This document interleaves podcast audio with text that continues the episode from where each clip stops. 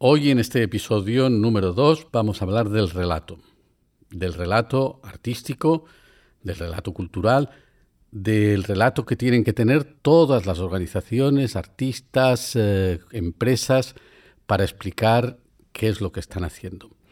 Vamos a ver qué son los rasgos diferenciales y cómo se construye este relato artístico. Entonces, pues, adelante. Bienvenidos y bienvenidas a un nuevo episodio de Mentor Cultural, el podcast para los profesionales de la industria y los sectores culturales que queréis llevar más lejos vuestros proyectos culturales y artísticos. Mi nombre es Tony González y en los próximos minutos dejadme ser vuestro mentor cultural. El relato artístico es quizás una de las herramientas más importantes que tiene que tener una organización, una empresa, cualquier actor de los sectores culturales y creativos que quiera promover, dar a conocer sus proyectos. Es la seña de identidad, la seña de identidad cultural que me define y que me diferencia de todos los otros proyectos. Lo vamos a definir de esta manera.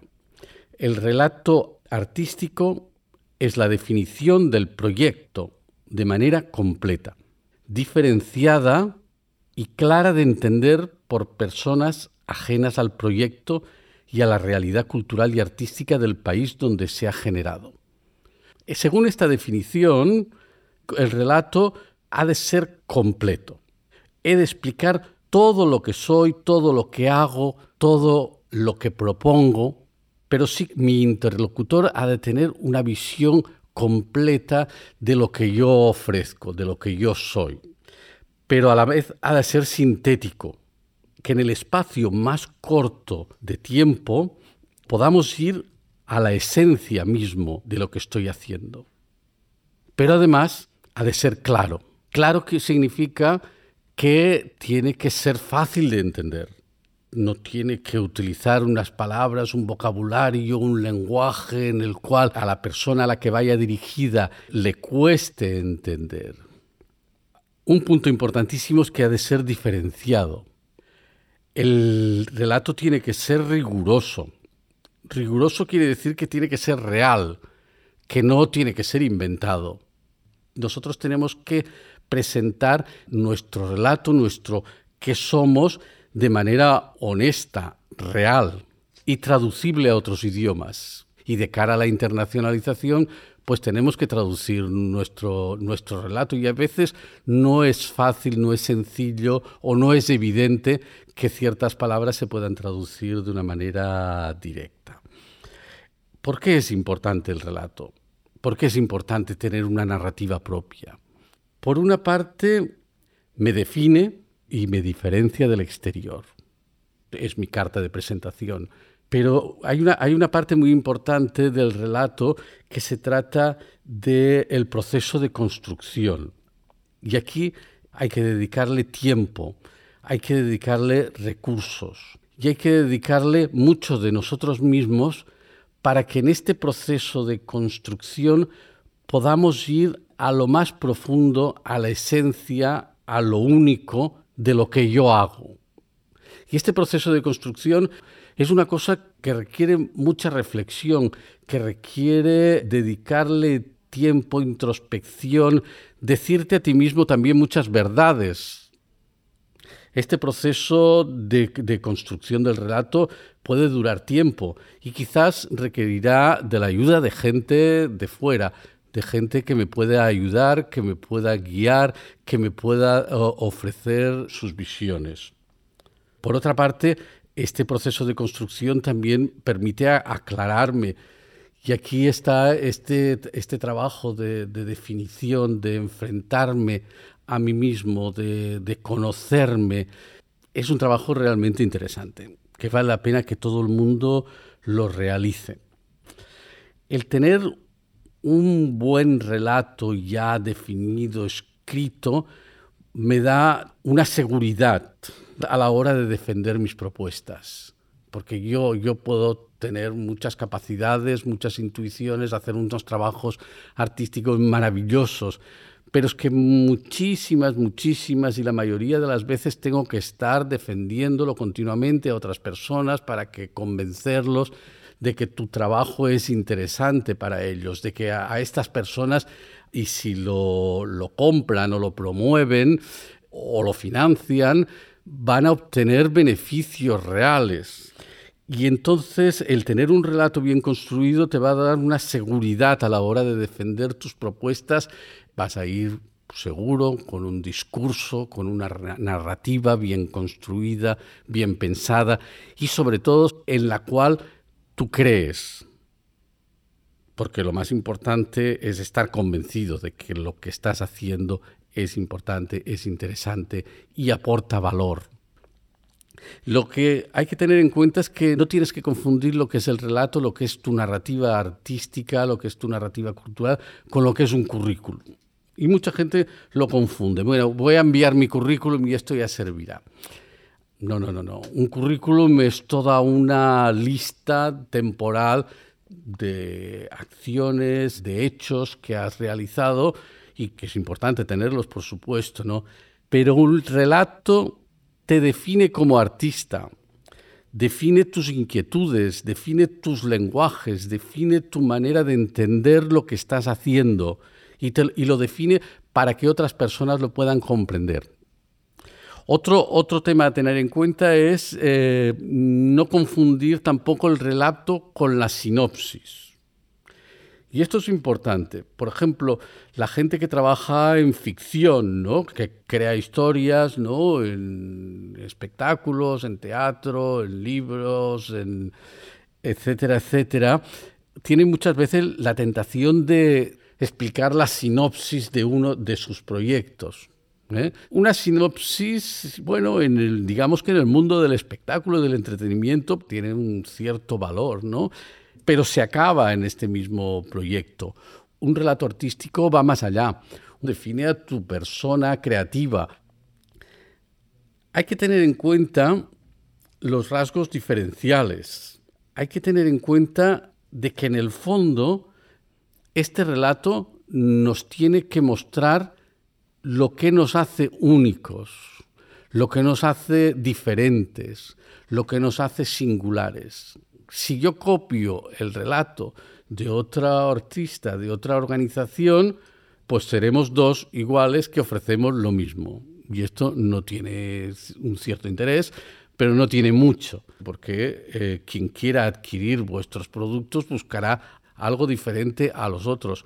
Esto está bastante claro. Si yo quiero internacionalizar mi trabajo artístico, mi proyecto cultural, y quiero llevarlo a otro país, tengo que ofrecer algo que es muy diferente, porque seguramente en este otro país ya existe esto. Por lo tanto, el relato tiene que tener todos los elementos diferenciales que hacen de mi persona, de mi organización, diferente a los demás. Y con un valor añadido, con una propuesta de valor que es única. Y en esto nos tenemos que meter ya de lleno a construir este relato. ¿Cómo? ¿Cómo lo hago? Entonces yo os voy a explicar algunas técnicas que yo creo que es la manera más, más efectiva para poder construirlo. Siempre, ya digo, a partir de los rasgos diferenciales. Entonces lo que voy a hacer es hacerme toda una serie de preguntas y escribir una serie de respuestas. Las preguntas son, qué soy, qué soy yo, qué hago, qué hace mi organización, cómo lo hace, por qué lo hace, qué trayectoria y qué reconocimientos he recibido en mi carrera y para acabar, qué ofrezco. De todas estas respuestas a estas preguntas, lo que surge es una oferta. Yo ofrezco algo porque soy, porque hago, porque lo hago de una manera, porque creo que lo tengo que hacer, porque tengo mis razones, porque tengo una trayectoria, un reconocimiento, porque tengo una historia, y de aquí ofrezco algo que es tangible, que es adquirible, que es comprable. Entonces, entendemos que, sí, que, que, la respuesta a estas preguntas tiene que tener su tiempo de reflexión. ¿Qué somos? ¿Qué hacemos? ¿Por qué lo hacemos? ¿Cómo lo hacemos? ¿Qué ofrecemos? ¿Qué reconocimientos y trayectoria tengo? Pero siempre buscando este factor diferencial, tener un lenguaje propio o una, actividad determinada para un proyecto cultural es fundamental en este, en este proceso de diferenciación, ¿no? Y si yo digo que hago rock o que escribo novelas, pues me quedo un poco, me quedo bastante corto. Pero si digo que soy coreógrafo, coreógrafa y realizo partituras corporales coreografiadas, pues a lo mejor estoy aportando algo diferenciado. O si soy un dramaturgo y trabajo el espacio, pues hago dramaturgias espaciales o mezclo la música, la plástica, el movimiento, las artes digitales. Las definiciones pueden ir de muchas maneras. Ya digo que en la, la honestidad es lo importante, este descubrir que cómo es este trabajo. Hay una parte importante que es por qué lo hacemos y que también hay que ponerlo en, el, relato. ¿Por qué lo hago? ¿Mm? Y entonces esto muchas veces nos separa lo que, los que estamos trabajando en el sector artístico cultural de la gente que trabaja o que está en medios pues más mercantiles y comerciales en general, normalmente, quien trabaja en los sectores culturales tiene una razón que va más allá de la meramente económica. ¿Por qué lo hacemos? Para hacer descubrir emociones, para compartir mis experiencias, para educar. Aquí entrarían en juego muchos valores importantes, valores culturales que hay que tener en cuenta en la definición de los que estamos trabajando en el mundo de la cultura. ¿Por qué lo hacemos? Para, para innovar, para abrir debates, para abrir reflexión, para devolver a la sociedad, etcétera, etcétera, etcétera. Hay que tener en cuenta pues, los reconocimientos, la trayectoria, esto hay que ponerlo, si he tenido premios, si, tengo, si he participado en concursos, qué experiencias anteriores he tenido, si he estado en festivales de referencia, crítica es importantísimo. ¿no? Entonces, eh, para acabar, me gustaría pensar y me gustaría que pensaseis que todo esto después se tiene que realizar de una manera práctica, tiene que tener un formato. Una vez pensado este relato, yo puedo sacar toda una serie de elementos que, los voy a utilizar en mi comunicación. Por ejemplo, este proceso de, de definición del relato puede definir mi nombre, puede definir mi marca, puede definir mi eslogan, mi tagline, ¿no? Eh, puedo definir un eslogan, plataforma de creación escénica para la infancia, que dice bastante. Puedo tener un texto corto para definir este proyecto. Apostamos por proyectos creativos, respetuosos, lenguajes provocativamente no infantilizados y propuestas artísticamente contemporáneas. Esta es una pequeño síntesis de un relato de una compañía de teatro de, para niños. De aquí puedo presentar esto en formato de texto, ¿eh? pero también el relato puede ser visual y también puede ser sonoro. Puedo explicar lo que soy con imágenes y con sonidos o con músicas. El relato al final tiene que ser un texto de una página, una página y media, del cual después pueda yo ir sacando todos estos elementos que digo. El nombre, el eslogan, el texto corto, el logo, la imagen, el logo sonoro, elementos de comunicación que después van a ser valiosísimos para utilizar en todas mis herramientas de, comunicación, en mis redes sociales, en mi web, en mis presentaciones orales, mis presentaciones públicas, etcétera, etcétera. Bien, y hasta aquí lo que quería hablar del el relato. Voy a hacer un pequeño sumario, un pequeño resumen. Hemos hablado de la importancia de tener un relato artístico, la necesidad fundamental de tener escrito este relato, construido este relato, de que este relato tiene que basarse en toda una serie de, elementos, de rasgos que me hacen diferentes, que me hacen únicos, que este relato tiene que definirse a partir de una serie de preguntas, qué soy, qué hago, cómo lo hago, por qué lo hago, qué ofrezco y cuál es mi trayectoria.